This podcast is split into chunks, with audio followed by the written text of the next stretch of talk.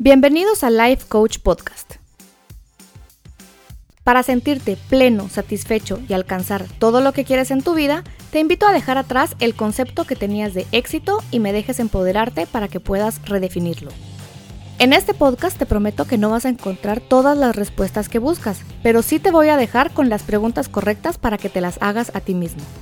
Las respuestas que logres darte te van a llevar a tomar ese primer paso que te abrirá todas las posibilidades de alcanzar hasta las metas que a lo mejor ni has descubierto que tienes.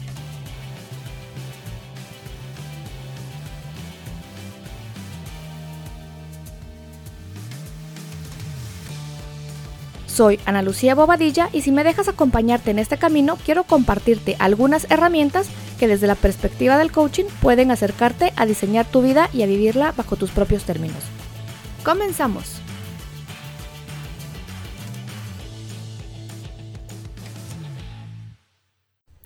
Hola, hola, ¿cómo están?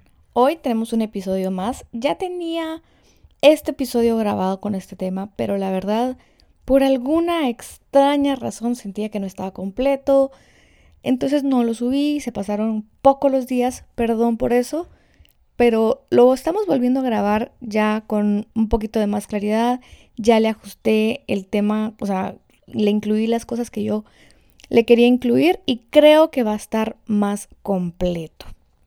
Así que creo que el haberme esperado un par de días más hasta que realmente cuajara en mi cabeza este episodio valió la pena. Definitivamente estoy demasiado agradecida con las personas que mandan sus preguntas y hoy vamos a contestar la primera así directamente y la pregunta, bueno, no, creo que esta es la segunda. Esta es la segunda pregunta que contestamos. La pregunta dice, Ana Lucía, has hablado varias veces de diseñar la vida que queremos. Mi vida a mí no me gusta. ¿Cómo puedo cambiar mi vida? Y a mí el tema y la pregunta me gustó por dos razones. Uno, porque si bien los coaches no nos dedicamos a decirle a las personas qué hacer, sino a hacer las preguntas correctas para que las personas encuentren dentro de sí las respuestas que ellos ya tienen, pero que tal vez a veces no no localizan tan fácil o no se están dando cuenta que sí tienen.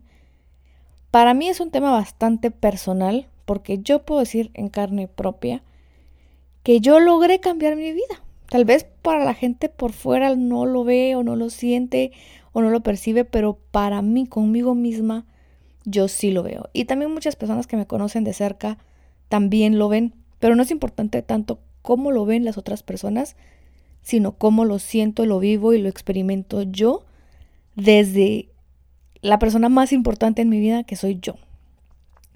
¿Por qué soy la persona más importante en mi vida? Porque si yo estoy viviendo mi vida de una forma satisfactoria, voy a tener relaciones con las personas, con mi familia, con mis amigos, con mis clientes, con las personas a mi alrededor, van a ser mucho mejor si yo estoy bien con mi vida. Y en algún momento, creo que en el podcast no hemos profundizado mucho en, esas etapas de mi vida, creo que el, podcast no necesariamente se trata de eso, pero cuando tenía un, blog sí, sí lo escribía mucho, de que tú, sí tuve una etapa como muy oscura, sí tuve una etapa en la que yo creía que ya no tenía nada que aprender, que a mí todo el mundo me hacía los mandados y demás, y súper poca humildad tal vez. Y al mismo tiempo eso me estaba llevando a vivir un momento como muy depresivo. No fui diagnosticada con depresión ni nada, porque creo que yo no busqué la ayuda necesaria y me tomó más o menos cuatro años salir de, de, de una espiral en la cual yo decía es que la vida no puede ser esto, pues, o sea, no puede ser tan...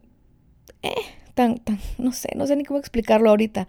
Ya ni siquiera recuerdo exactamente cómo lo pensaba y cómo lo sentía y qué bueno porque quiere decir que ya no me siento identificada con esos sentimientos. Entonces este, este episodio lo voy a, lo estoy grabando desde una perspectiva un poquito personal, pero siempre desde la función de ser un, un life coach, de ser una coach, en la que les dejo las preguntas necesarias que se pueden hacer o ejercicios que ustedes pueden hacer para ir encontrando las respuestas que necesitan o quieren.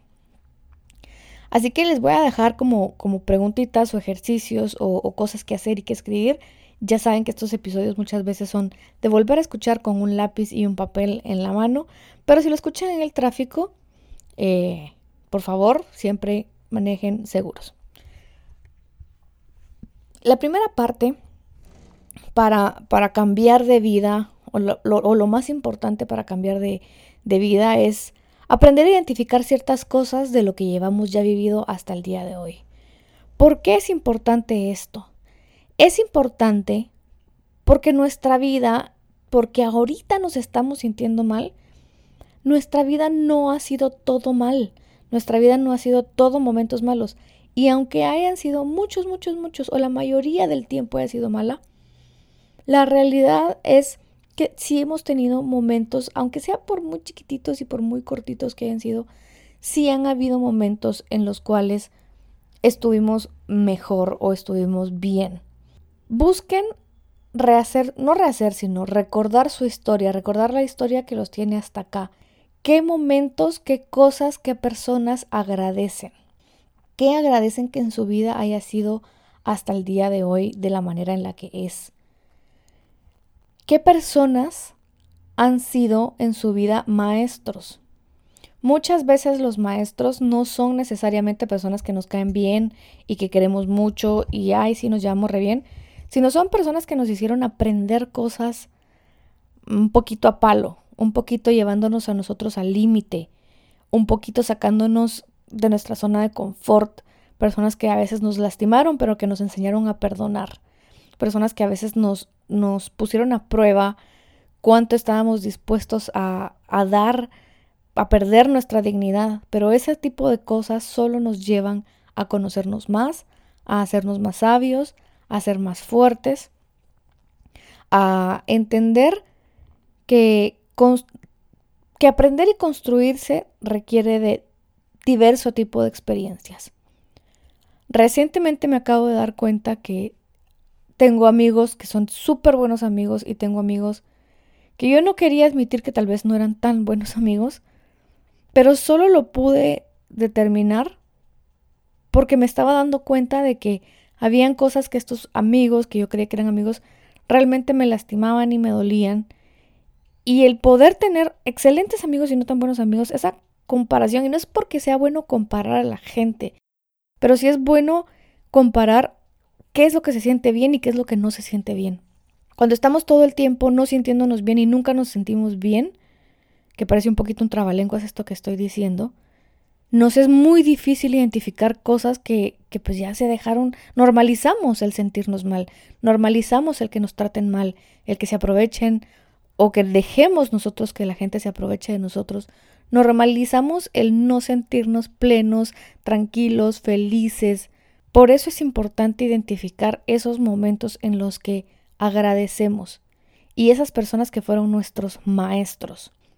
Porque siempre hasta las porque siempre hay algo que aprender hasta de las peores experiencias y si de hecho no aprendimos de esas experiencias, es probable que las tengamos que volver a vivir.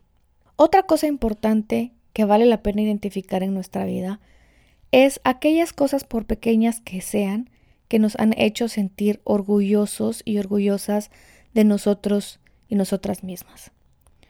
¿Por qué es importante esto? Y es porque de alguna manera a veces creemos que no hemos hecho nada bien y que no hemos hecho, pues, alcanzado ninguna cosa y no tenemos ningún logro y decimos, bueno, he llegado hasta esta edad y qué he hecho y he, no he hecho nada en esta vida, ¿verdad? Pero la realidad es que no es así. Y creo que por estos, este primer punto que les acabo de explicar es súper importante que cuando empezamos a, a, crear esta confianza en nosotros mismos y aprendemos a confiar en nosotros para poder hacer, trazarnos mejores metas, es importante llevar como reflexiones cada cierto tiempo. Y yo les, les expuse una idea de, reflexión en un episodio que se llama eh, Hacer reflexiones a fin de mes, siete tips para hacer cada fin de mes pueden ustedes ir reflexionando las cosas, las lecciones que aprendieron, las personas que agradecen o cosas que agradecen, qué momentos memorables tuvieron. Si ustedes no llevan ese registro y tienden a ser, los seres humanos naturalmente tendemos a ser un poquito más negativos. Si no, si no llevan este registro, pues a veces olvidamos y creemos que todo el año fue malo y realmente no necesariamente es así. Por eso creo que es importante. Una vez ya entendemos pues que lo que hemos vivido no está tan mal.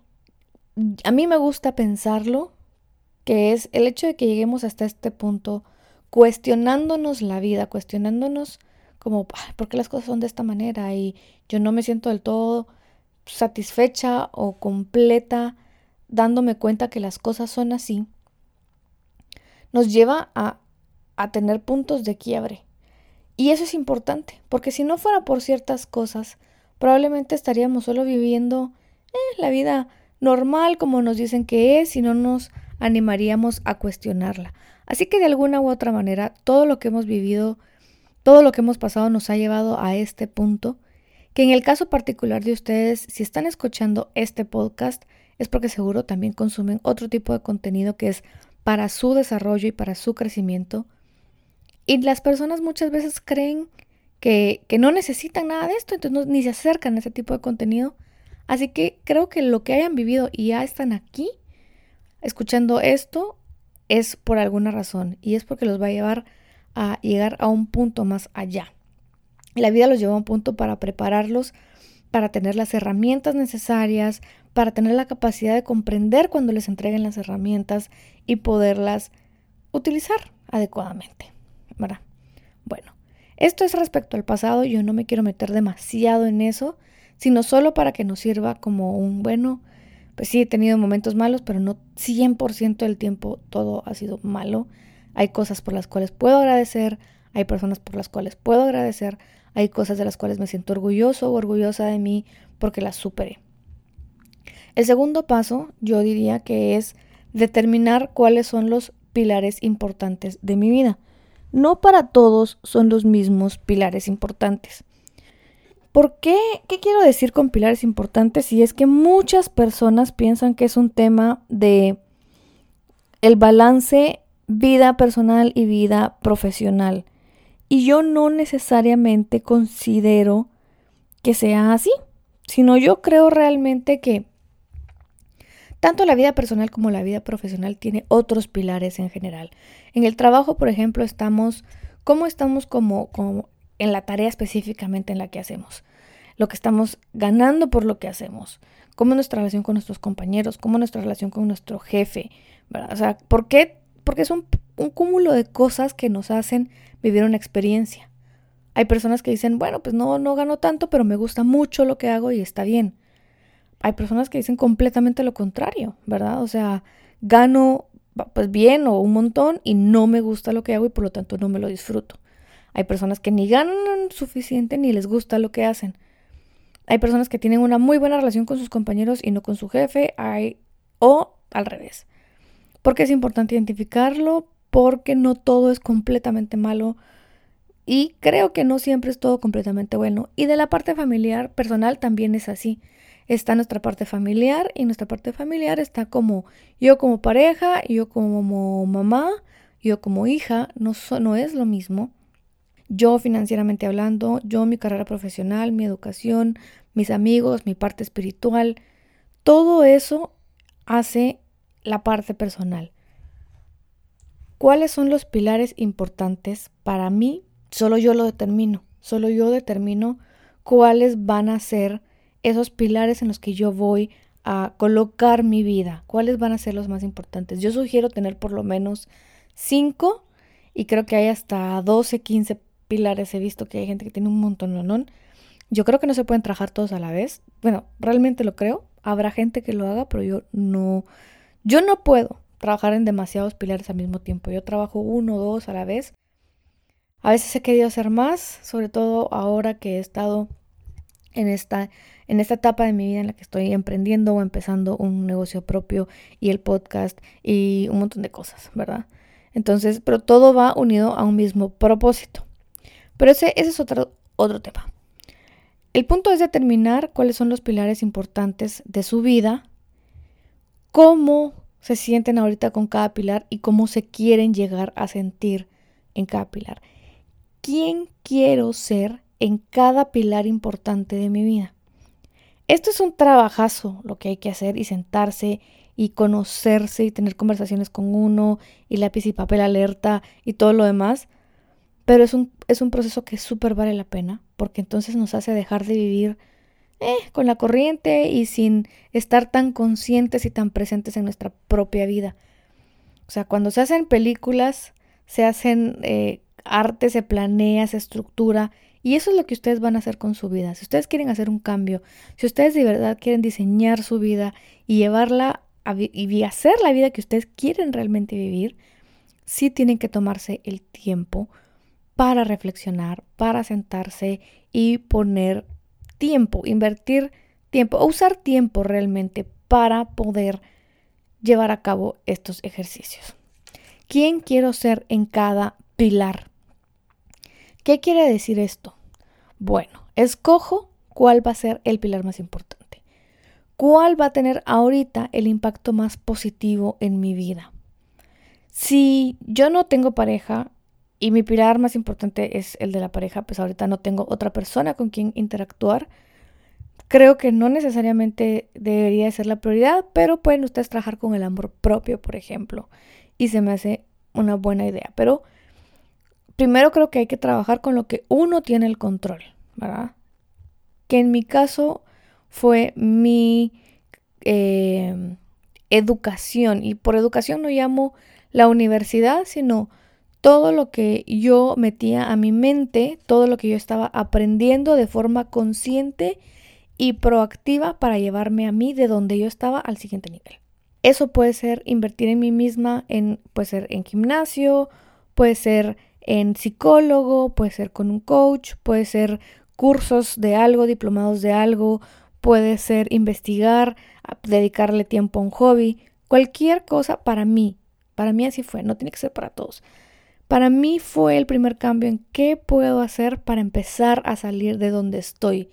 Y fue yo cómo me sentía conmigo misma, cómo era yo como persona. Y a eso decidí invertirle. Entonces cuando yo estoy pensando quién quiero ser en este pilar de mi vida, tengo que poder concluir ¿Qué tengo que mejorar? ¿En dónde estoy y a dónde quiero llegar?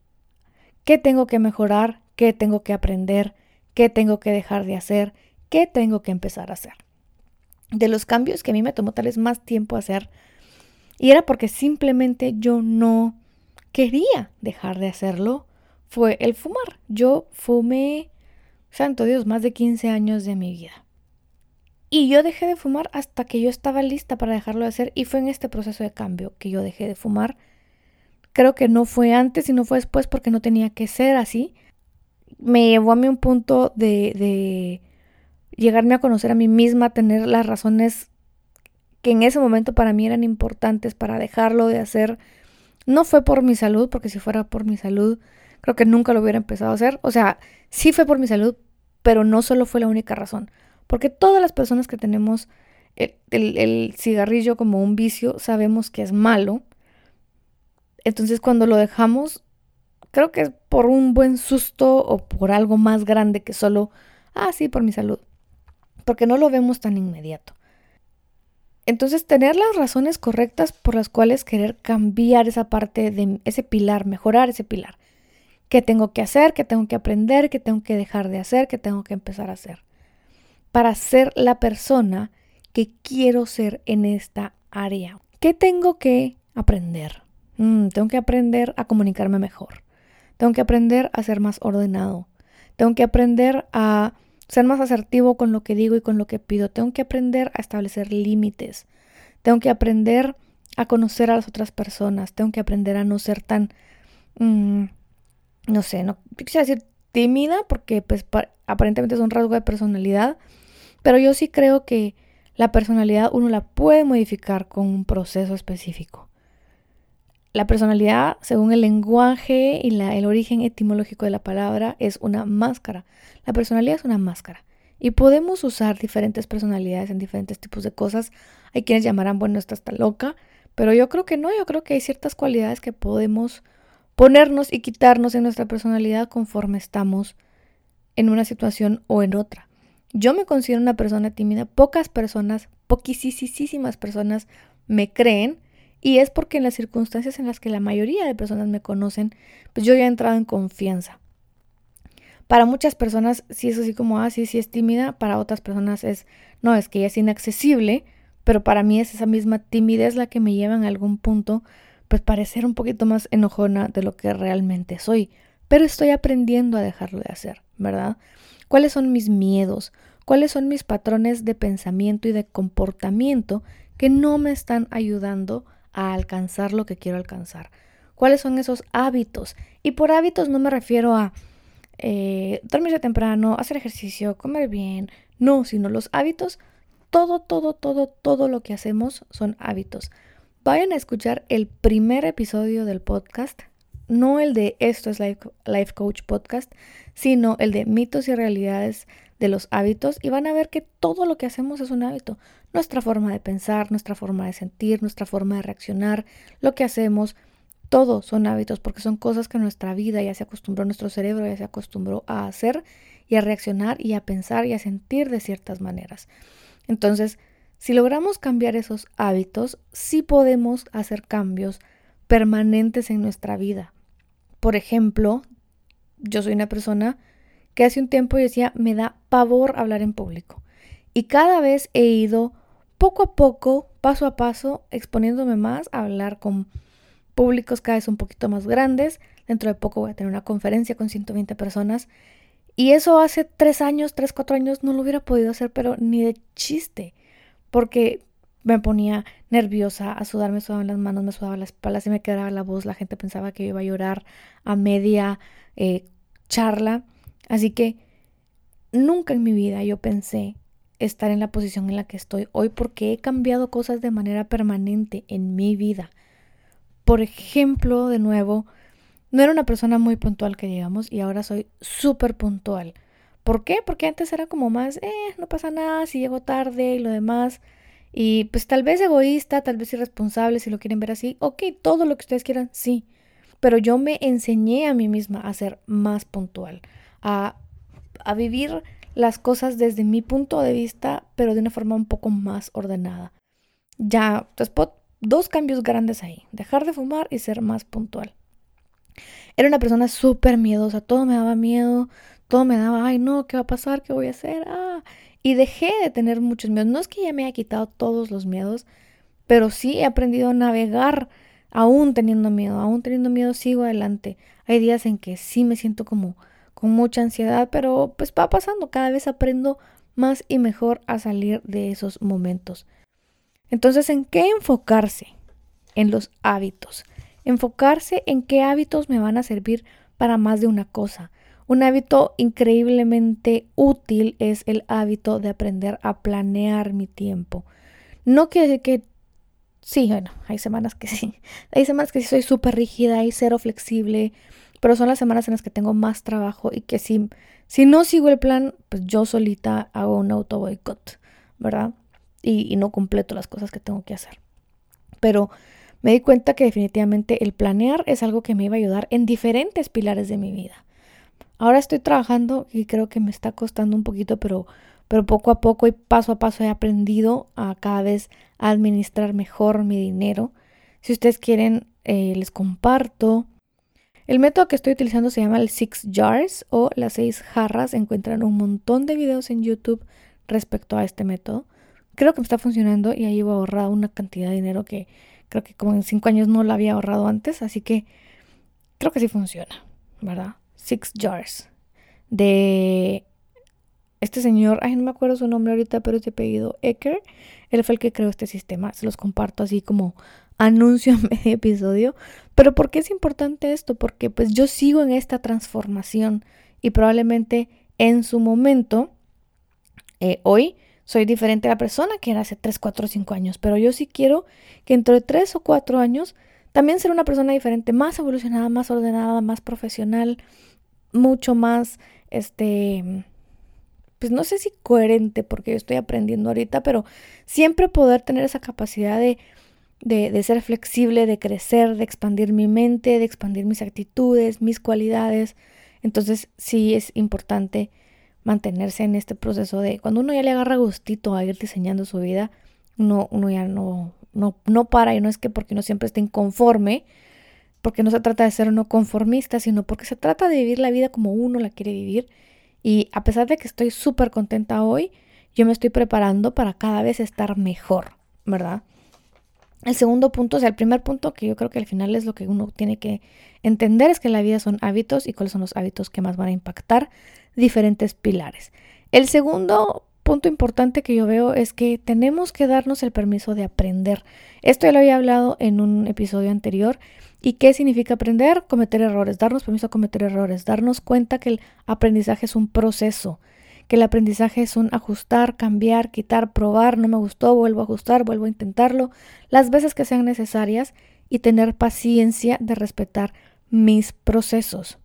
Paciencia. Uno no puede cambiar su vida de la noche a la mañana. Hay técnicas que dicen que sí, yo no las he probado, pero sí creo que es con práctica, práctica, práctica, práctica que se hacen estas conexiones neuronales para hacer cada vez estos cambios de una forma sostenible y más a largo plazo. Y el tercer punto es practicar el amor propio incondicional. ¿Qué quiero decir con el amor propio incondicional?